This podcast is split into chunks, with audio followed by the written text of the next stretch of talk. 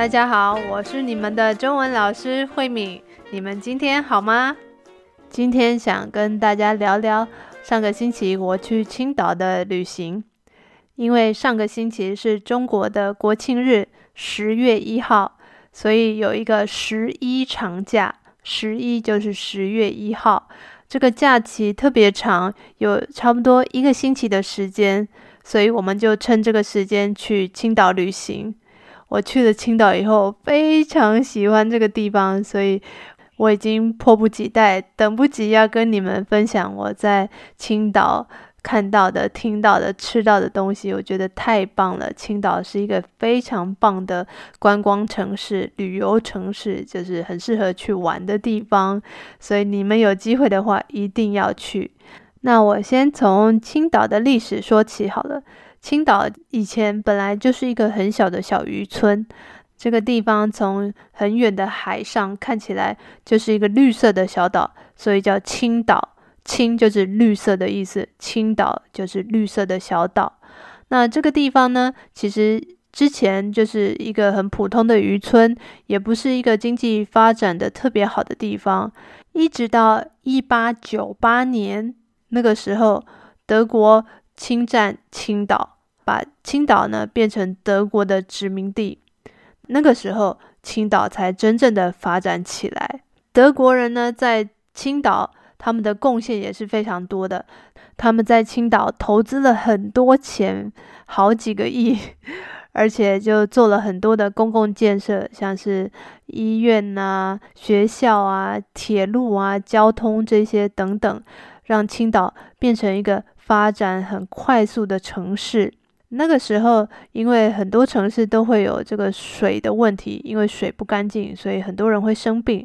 所以德国人也很早就开始用很先进的技术做了一个地下排水的系统，让住在这里的德国人有干净的水可以喝，所以才不会生病，同时也避免了发生淹水的问题。所以青岛跟当时其他的城市比起来是非常先进的，而且德国人呢在这边开始做一些建筑，那这边的建筑呢也都有一样的特色，房子的颜色是米白色的，那上面的屋顶是红色的红瓦屋顶。所以，如果你从很高的地方往下看，你就会看到，哇，这海边有很多小小的红色屋顶的房子，那下面是米白色的，看起来好可爱，很有西方的建筑的感觉。因为这些房子都是德国人在占领青岛的时候盖的房子，我们很幸运，到现在还可以看到这些房子留下来。这些房子呢，都大部分在青岛的市南区。那这些房子呢，也被政府刻意的保留下来，因为这个已经变成当地一个很有特色的风景。很多观光客来这边就是为了来看这些红瓦的小房子，所以这些小房子虽然已经很旧了，但是看起来还是很漂亮的。它们里面呢，可以修理，但是呢，不可以改变它外面的形状。所以到现在，你去这个地方市南区。还是可以看到很多窄窄的街道，这种小小的房子都不高，大概就是一层楼、两层楼左右。所以走在这样的路上散步的时候，感觉特别好。如果楼盖得很高的话，我们走起来会有一种压迫感。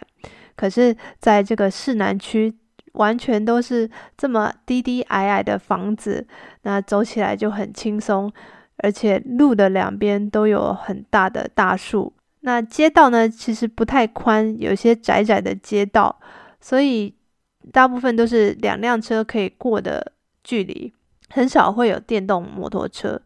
那走在路上会觉得比较轻松的感觉，不会觉得有很多电动摩托车啊钻来钻去这样子。而且青岛的街道有一个特色。就是他们的街道都是上坡下坡，上坡下坡，上上下下的，所以如果你要在这里骑脚踏车，真的蛮辛苦的。因为我们我跟我先生旅行的时候，很喜欢骑脚踏车到处逛逛，那我们就发现，诶，青岛好像没有看到租公公共脚踏车，像 U-Bike 这样子的地方。后来我们问了当地的居民，他们说，因为青岛的地形都是山坡，上坡下坡，上坡下坡，不适合骑脚踏车，所以这样的公共脚踏车在这边也没有人要租，所以他们就没有这样的服务了。我们觉得很有意思，因为青岛的路真的。窄窄的，然后又上上下下的，然后在这路的两边又可以看到很多很可爱的这种矮矮的房子。我觉得那个气氛真的跟其他的城市很不一样啊，走起来也会觉得特别的轻松惬意的感觉。接下来给你们介绍一下青岛的位置啊，青岛呢，它是在中国的北边，东北边。的一个海岸线上的一个城市，这个城市的人口大概有一千万人。青岛是一个海洋城市，也可以说是海港城市。它跟海的距离非常的近，所以人民的生活跟海的关系也很深。所以在呃，在青岛，他们说青岛有三宝，就是吃嘎啦，就是吃蛤蜊，是 clams，蛤蜊是 clams。那第二个是喝青岛啤酒。第三个就是洗海澡，洗海澡呢，就是到海里面游泳。对他们来说，好像去海里洗澡一样。这听起来就是对他们来说是很平常的事情，好像平常去洗澡一样。我觉得这个非常有意思。听当地的人说，青岛呢是在夏天的时候特别适合旅行，因为夏天的时候天气比较暖和，冬天的时候因为青岛还是比较北部的地方，也是蛮冷的。夏天是最适合去青岛旅游的季节。我们在青岛的这几天，刚好天气不太好。第一天、第二天风大雨大，好像台风一样。其中两天天气都还不错，出太阳，很适合去外面散步。但是好像不太适合去游泳，因为十月了，天气还是有一点冷。虽然出太阳，但是去海里面温度可能有一点低。我们在海边散步的时候，又看到一群人他们在海边打海滩排球，我觉得很好玩。因为我觉得在台湾很少人会在呃沙滩上面打沙滩排球。所以我跟我的先生就一起问他们说啊，我们可以跟你们一起打吗？然后我们就在旁边打排球。我觉得真的太有意思了，因为沙滩的地踩起来软软的，很舒服，就算跌倒了也不太痛。所以我觉得啊，下次夏天的时候我一定要再去一次青岛，好好享受青岛的海边。啊，青岛有好几个海水浴场，那我们只去了其中的一个。我觉得真的是太幸福了。如果可以生活在一个城市附近，有好几个海水浴场，而且呃非常的近，很快就可以看到大海，这是多么幸福的事情啊！那因为青岛呢就在海边，所以他们有海水浴场，也有一些像港口的地方，晚上可以去那里散步啊，听音乐啊，啊，或是去餐厅吃海鲜。我们就在附近的一家海鲜餐厅吃到一个很棒的蒸汽海鲜，那些海鲜呢都没有特别什么调味，就是蒸了以后，然后就可以吃了。那青岛的海鲜种类也非常多。因为我现在住的城市是淮安，是比较内陆的地方，所以平常没有那么多机会吃到那么多不同种类的海鲜，所以我看到的时候就觉得哇，特别兴奋，居然可以吃到这么多。特别的海鲜，因为有些海鲜我在台湾也不常吃，像是扇贝和鲍鱼这两种，我在台湾就没有吃过。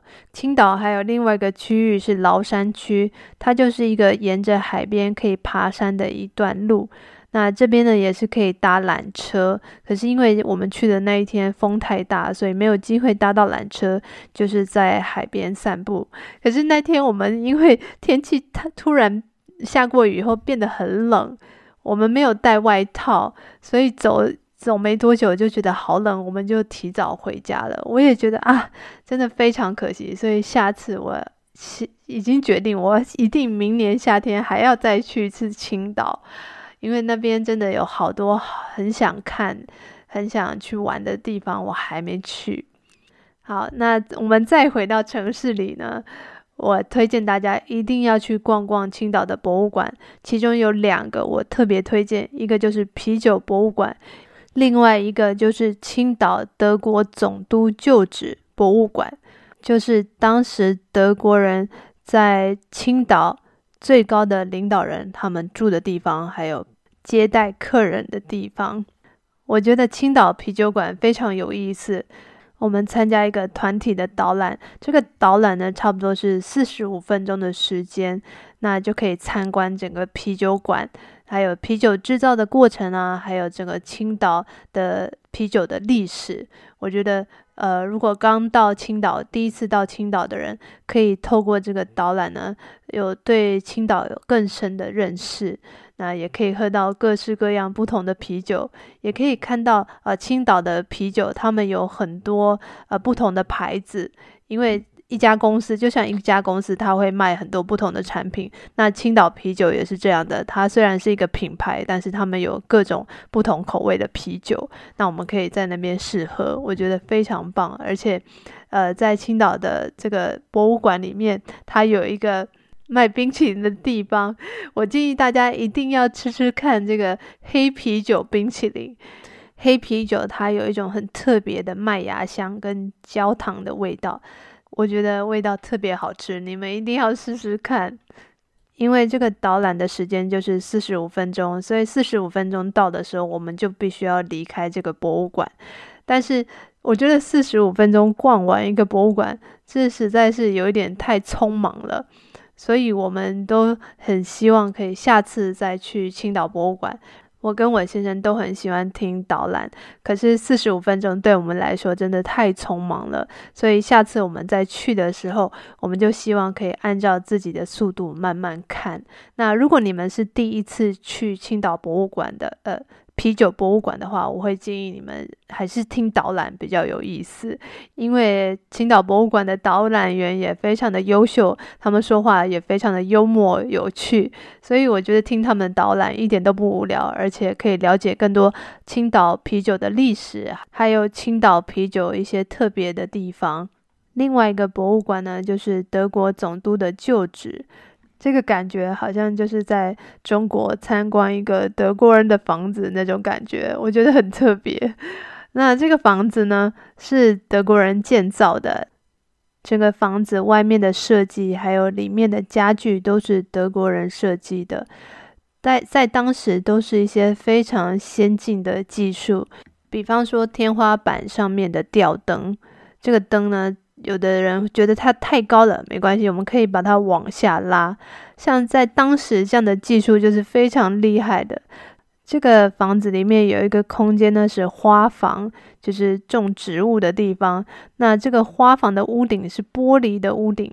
那我觉得德国人很厉害的是，他们让这个屋顶呢可以自动的开跟关，而且这个功能到现在还可以使用。所以我觉得德国的工艺真的非常的厉害，他们有非常好的技术，而且这些东西都非常的耐用。即使过了这么多年，这些看起来像古董的东西，但是现在都还可以用。从这里就可以看出德国人做东西的精神，就是要实用而且耐用。这一点真的不得不佩服德国人。